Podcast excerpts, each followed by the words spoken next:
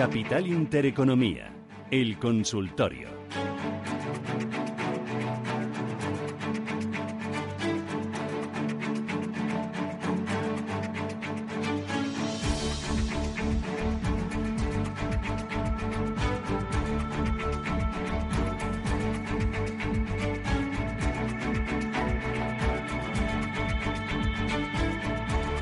Oye, a ver, ¿qué picoteamos?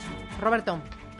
Eh, Te he pillado, ¿eh? Te he pillado. Ahí. Hay que, hay que estar... eh, te está distrayendo Pues- Antonio. Antonio Banda, buenos días. ¿Qué tal? Ah, buenos días. Bueno, a ver, no me descoloques, que quiero picotear hoy en la bolsa.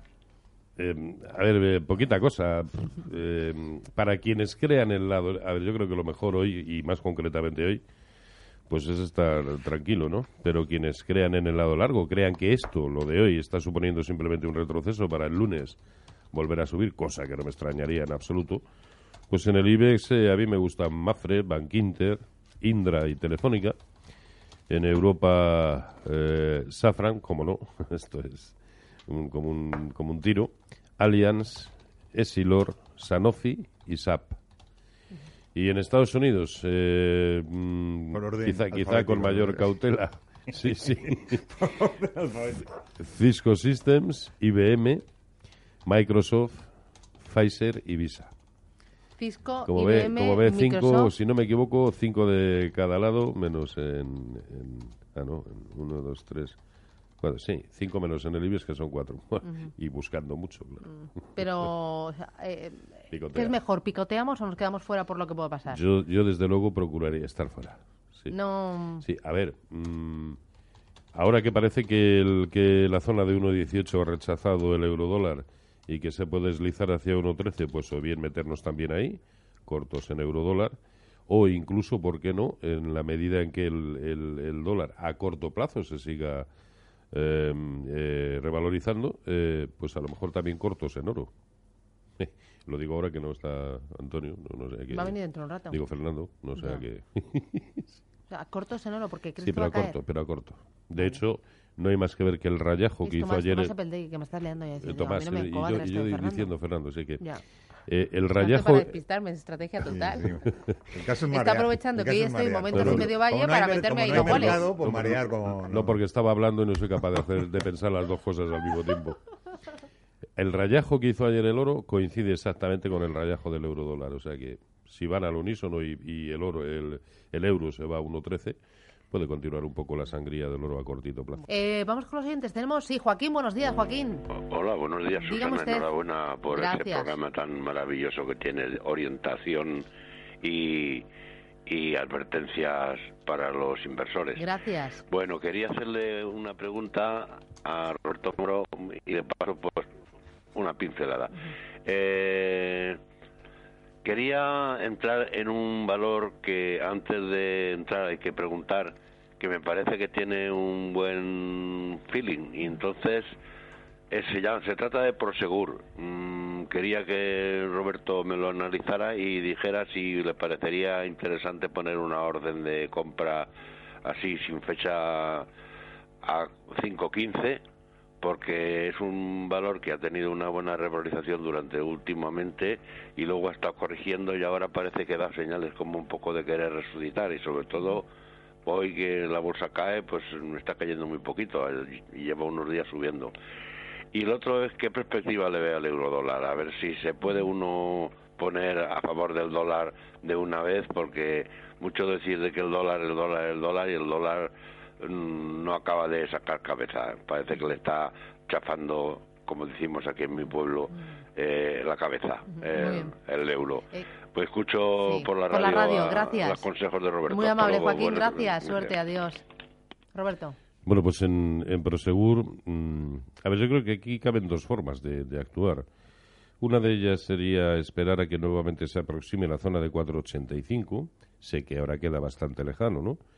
Eh, pero es donde ha rebotado, eh, donde lo hizo también durante gran parte de, de 2016 y de 2017. Luego es una zona de soporte brutal.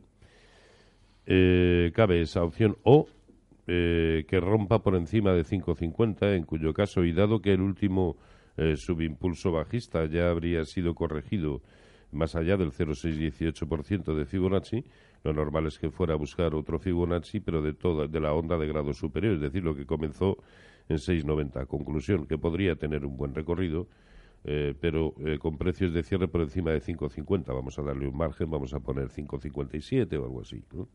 Caben esas dos eh, opciones. De todas maneras, eh, incluso yo prefiero la segunda, ¿eh? la de que eh, compremos cuando rompa por encima de 5,50, porque si una nueva aproximación a 4,85 viniera em, precedida o secundada por una caída o ruptura de los eh, mínimos de marzo en los, en los índices europeos, en absoluto sería una buena opción ya. Y en cuanto al euro dólar, ya eh, lo, lo he comentado hace un momentito, para mí lo más normal es que tras haber tocado el techo, digamos, del, del rango en el que se está moviendo, lo normal es que vaya a buscar en primera instancia la zona de 1.1550, eh, lo cual no es decir gran cosa porque estamos ahí a- ya a poquito, e incluso niveles eh, de 1.13 o por debajo. Para mí, eh, de medio y largo plazo, es un, es un subyacente bajista, pero como muy bien dice nuestro oyente, pues no acaba de, de reflejarlo el, el- par, ¿no? Eh, pero es que a este, a este subyacente le cuesta, le cuesta hacer movimientos importantes, no tarda tiempo en desarrollarlos. Y, pero yo sí creo que ahora a corto plazo es bajista, ¿no? Es decir, de apreciación del, del dólar. Vale. Jesús, ¿qué tal? Buenos días. Hola, buenos días. Dígame. Sí, desearía que me informara sobre bolsas y mercados para, para comprar. Y también Bank Inter, Muy con bien. soportes y resistencia, por favor. Eh, ¿Bank Inter para comprar o lo tiene comprado? Sí, para comprar. Vale. No tengo, pero quiero ampliar más. Vale, gracias. Vale. BME y Bank Inter para comprar, ¿qué dices? No estaba en tu lista, ¿eh? Eh, BME no, pero Bankinter sí. Ah, sí. Eh, Bankinter, perdón, BME. Pues a ver, la zona de 27, eh, no miento, 26.90, eh, 26.80 más concretamente, es un buen soporte. El problema es que ese es un soporte importante, pero también como es una resistencia muy importante, los 29.70. Y estamos en 27.90, es decir, eh, casi en un punto intermedio entre ambos niveles. Ahí el problema es eh, qué hacer, ¿no? Pero ya no, como decía antes, por acertar con el lado correcto, sino eh, donde situamos el, stop loss, ¿no? Mm, Yo no lo veo ahora para entrar. Esperaría a que o bien eh, volviera a la zona de 26.80 y volviera a funcionar como soporte, en cuyo caso creo que sí, o que rompiera por encima de 28.50, eh, en cuyo caso, bueno, cabría pensar que va a buscar los máximos en 29.90 o 30 o incluso niveles por encima, ¿no? Ahora mismo eh, está muy indefinido, ¿no? Es de los que, títulos que admiten poca estrategia en el momento actual. Bueno, al menos a mi, a mi entender, claro. Y el otro... Ah, Bank Inter. Bank Inter. Bank Inter. Mm. Eh, Bank Inter ya lo comentaba al principio, para mí uno de los mejores títulos ahora mismo, es decir, si queremos entrar con algo, pues eh, en Bank Inter. Eh, eh, ¿Por qué? Pues porque pese a que el índice sectorial bancario europeo sigue sin levantar cabeza e incluso no participa de ninguna de las de los rebotes importantes, eh, al menos en los últimos días, eh, del resto de índices, pero es un título que suele hacerlo bien, que puede incluso, y lo ha demostrado sobradamente, comportarse a contracorriente del mercado, y que tras los recientes avances parece que simplemente está consolidando, así que eh, a mí no me desagrada como para tomar posiciones y simplemente eh, se trataría de establecer un buen stop loss, ¿no? La zona de 7.75 es un soporte muy, muy interesante como para establecer ahí el stop de, de las posiciones, pero, como decía también al principio, solo si no podemos reprimir las ganas de comprar, que yo ahora mismo trataría de reprimirlas. Vale. Alejandro, ¿qué tal? Buenos días. Sí. Rápido, dígame. Buenos días. Es, es para consultar. ¿Cuál? Mm, eh, ACS, si, si lo vendo, que tengo mucho eh, Sí, mucho sí, sí. tiempo. Sí, yo, yo sí, Vale. yo sí lo vendería. ¿Y qué más? Y, no, que las compré a 25 Vale. y, y no sé no sé cómo andarán Pues hoy. eh, le ayudamos, gracias. Sí, Eh, bueno, gra- mira, eh, o lo oigo, lo eh, oigo por, por lo la oigo radio. Por la radio, Por sí. la radio, muy bien. Gracias, gracias. Alejandro, gracias. Mira, hacemos paradita y luego a la vuelta me lo explicas bien, ¿vale? Muy bien. Vale, y viene Tomás Epeldegui, Tomás, no Fernando, que te voy a tirar de las orejas.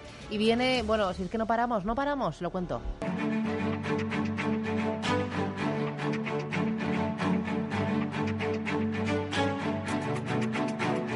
Capital Intereconomía, el consultorio.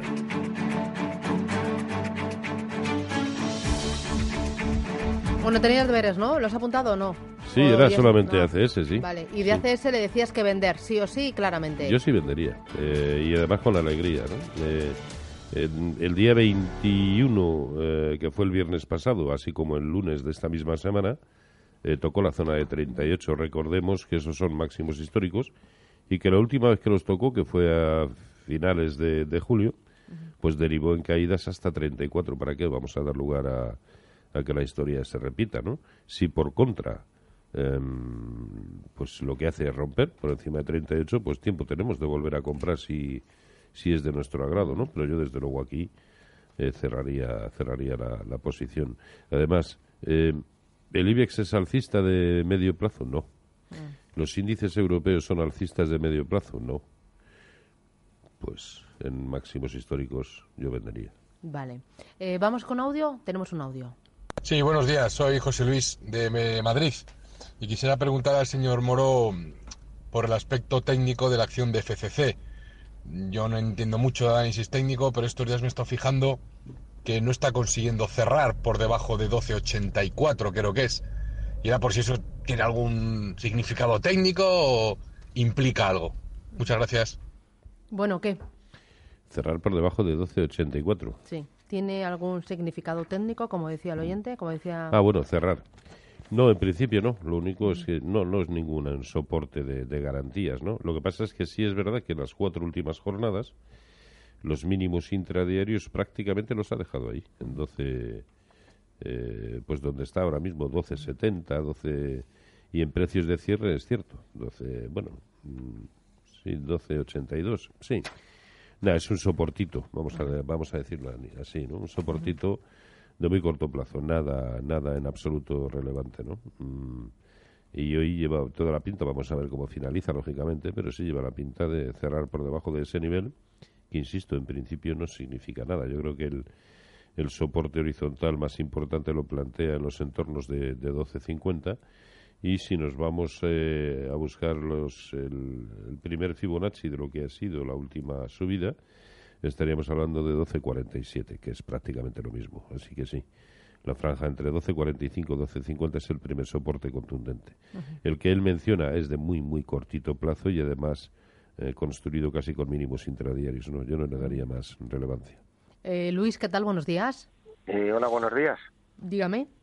Eh, pues te digo, a ver, mira, tengo Resol compradas a 16.50 Sí. y la veo fuerte, que cuando todo baja sigue subiendo, pues me gustaría saber hasta dónde puede llegar y cómo la ve. Gracias. ¿vale? Pues a ustedes. Gracias. Venga, ¿Qué un saludo, dices? hasta luego. Sí, no, no, es evidente que está, está fuerte, ¿no? Y es más, si contemplamos precios de cierre, a poco que cerrara como hoy, el de hoy sería, es decir, a estos niveles, 17.29, 17.30, el de hoy sería un nuevo máximo histórico, por muy poquito, pero lo sería, ¿no? Luego, bueno, pues, eh, a ver, el primer nivel por debajo del cual la cosa empezaría a cambiar es 16.75. ¿Por qué? Porque es el origen del último hueco alcista, ¿no? Pero si tenemos en cuenta que, que son pocas cosas las que está tirando, que Total, por ejemplo, está prácticamente en la misma situación, también rozando sus, eh, sus máximos, eh, y que el precio del petróleo pudiera seguir deslizándose hacia la zona de 75, y hablo del West Texas, pues a lo mejor merece la pena eh, permanecer, ¿no? Ahora, eh, bueno, que establezca un buen stop, porque compradas a, a 16.50, pues claro, no merece la pena dar lugar a que llegue a 16.75. Plantea otro soporte en 17, que es también el origen de un hueco más pequeñito, pero también hueco al fin y al cabo, ¿no? Bueno, pues se lo puede plantear ahí en, en 17 el stop de beneficios, ¿no? Pero sí, es un título en el que merece la pena mantener. ¿Comprar más? Pues no, porque en resistencias no se compra, pero, pero tiene buena pinta. Vale. Eh, vamos con Susana. Susana, buenos días. Susana, buenos días. Dígame usted, Susana, tocaya. Eh, Sí, pues mire, a ver, una pregunta al señor Moro. Tengo mm, acciones de Inditex desde el 17, del año 17, y de mm, Ferrovial. Le quería preguntar, señor Moro, Lo compré Inditex a 31.35 y Ferrovial a 19.90.65. Eh, ya sé cómo están. Entonces le quería pedir pues una opinión. Ah, mm, yo sé que, a lo- que si puedo esperar o puedo vender en cuanto estén un poquito mejor, Muy bien. para, Vale. sin llegar, claro, o llegar a ese precio que yo lo pagué. El segundo era, perdón, Ferrovial. Vale. Ferrovial, de acuerdo. Gracias. Gracias a ustedes. Adiós. ¿Qué dices? A ver, con los bandazos que está dando el mercado últimamente y mucho más en acciones, pero a lo tonto, porque la verdad es que no está derivando en nada tendencial, prácticamente ni en ningún índice ni en ningún título, pues eh, yo creo que merece la pena permanecer en la medida en que el DAX, fíjese, puede parecer un contrasentido, ¿no? Porque me pregunta por algo totalmente distinto. Pero en la medida en que el DAX permanezca por encima de los mínimos de marzo, estamos hablando de 11.700, pues yo aguantaría. Quiero decir, hace tres semanas ha tenido eh, esos títulos mucho más bajos de donde los tenía ahora mismo y no tomó ninguna decisión, como no la tomó en su momento, pero bueno, no, no voy a hurgar en la herida, ya será muy consciente de, de que no ha aplicado ningún stop loss y que eso suele traer malas consecuencias, ¿no? Eh, por lo tanto, no pasará absolutamente nada tendencial en la medida en que el DAX permanezca por encima de 11.700. Yo vincularía la permanencia en esos dos títulos a este nivel del DAX. Mientras aguante por encima, también aguantaría esos títulos. Eh, vamos, José Ignacio Valladolid, buenos días. Hola, buenos días. Mire, yo quisiera que el señor Moro me hiciera un comentario sobre E.ON. Y ¿Lo si tiene en puede- cartera? pero- sí, Vale. lo tengo, pero no lo he visto en el te- te- teletexto. Ah. No sé qué habrá pasado. ¿Porque usted sigue el teletexto? Sí, claro. Ah. ¿U- ¿Usted lo mira a través de ahí? Sí, sí, ¿Y sí, lo todos mira los días. eh, por, por internet eh, o en su banco?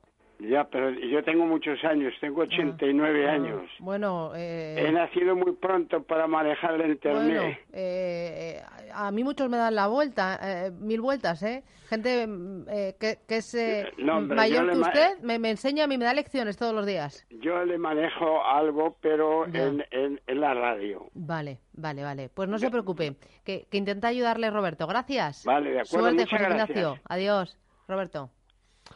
A ver, E.ON, E.ON de corto y medio plazo parece más bajista que otra cosa, ¿no? Pero también ha demostrado mm, eh, tener un soporte consistente en la zona de 8.55. ¿Por qué? Porque fue el origen del último eh, impulsito, dejó un hueco muy aparente, un hueco alcista muy aparente, y porque relativamente cerca a 8.65 tiene el nivel que es el 0,618% de Fibonacci de la última subida que comenzó en 7,90. Conclusión, que en la medida en que aguante por encima de 8,50, yo permanecería en E.ON. Si pierde esa zona de 8,50, me plantearía la permanencia. Bueno, me la plantearía, no, yo vendería. Vale, vale. Oye, eh, quiero que me, me queda ya poquito tiempo, pero quedo eh, desde el punto de vista técnico, OHL, porque está ahí tocada, tocada, lleva unos cuantos días eh, cuesta abajo y sin frenos, y también Duro Felguera. A ver que te los vayas mirando, porque eh, me están llamando oyentes diciendo qué ocurre con estos dos valores que hacemos si estamos ahí dentro y, y sufriendo. Bueno, OHL, pues eh, ha perdido prácticamente todas las, eh, todas las referencias, ¿no? Eh, prácticamente ha ido a buscar mínimos de, pues del día del, del Brexit, ¿no? Estamos hablando de niveles en el entorno de 1,55. Esos son los últimos que se puede permitir el, el, título, ¿no? Mm, eh, el- un cierto nivel de neutralidad empezaríamos a verlo si es capaz de situarse por encima de 2,13, ¿no? Eh, pero para eso es fundamental pues que rellene eh, cuanto antes el hueco que nos ha dejado hoy con origen en 1,95. Pero bueno, hombre, no, no, ¿qué voy a decir? Pues la situación muy muy fea, ¿no? Y, y sobre todo pues que no pierda bajo ningún concepto esa zona de 1,55. Y en cuanto a Duro Felguera, eh, vamos a ver. ¿Lo Aquí. tienes por ahí? Sí que aún no ha, aún no ha abierto, ¿no? Mm, eh, no, es que está ahí bloqueada. eh, el título eh, era por si eh, tú tenías alguna información, algo No. para ayudar a los oyentes que No, algunos nos han llamado. El problema es que incluso ya con lo que sucedió, con lo que ha Ujú, sucedido estos últimos días, ha perdido una zona de relevancia en la zona de 0024. Eh, y es que ya está en 0020, a saber cómo va a abrir hoy. No, pues, ¿qué voy a decir? Pues si es que es muy bajista, es que es lo que tienen este tipo de títulos, que en raras ocasiones pues te salen de escándalo y en muchísimas otras pues eh, te, suceden las cosas que suceden en estos títulos ¿no? además es que ahora mismo su único soporte es la zona de 00135 pues fíjese eh, de ahí que cerró a 0020 pues si se va a 0013 que no digo que tenga que irse ¿no? pero es que es el único soporte horizontal que presenta. Eh, sí hay que estar estar en el mercado americano eh, yo, creo que es momento de, permanecer en prácticamente todo lo que tengamos. Pero, de, incorporar muy poquitas cosas y en plan picoteo solo las que he comentado al principio, ¿no? Esos cinco títulos en Europa, en Estados Unidos y en España. Fantástico. Roberto Moro, Apta Negocios, gracias. Te veo la semana que viene. Cuídate. A ustedes. Adiós, gracias. Les recuerdo, tenemos foro empleo a partir de las 11 y 10 de la mañana. Hoy, eh, bueno, eh, la verdad es que Rubén Gil tiene una mesa de primera. ¿Con quién? Con Carlos Ruiz, con José Luis Fernández Santillana y con Hermógenes del Real. También tendrá la oportunidad de charlar con Carmen Martos directora de carreras profesionales del EA Business School. Y también hablará con Luis Jiménez Catena, director de UC3M Orientación. Unidad, ¿esto es unidad complutense? Bueno, ahora se lo pregunto. Eh, y empleo organizador de Foro Empleo, eh, Foro Empleo, sí, con Luis Jiménez Catena, a partir de las 11 y 10 de la mañana. Lo contamos aquí en Radio Intereconomía.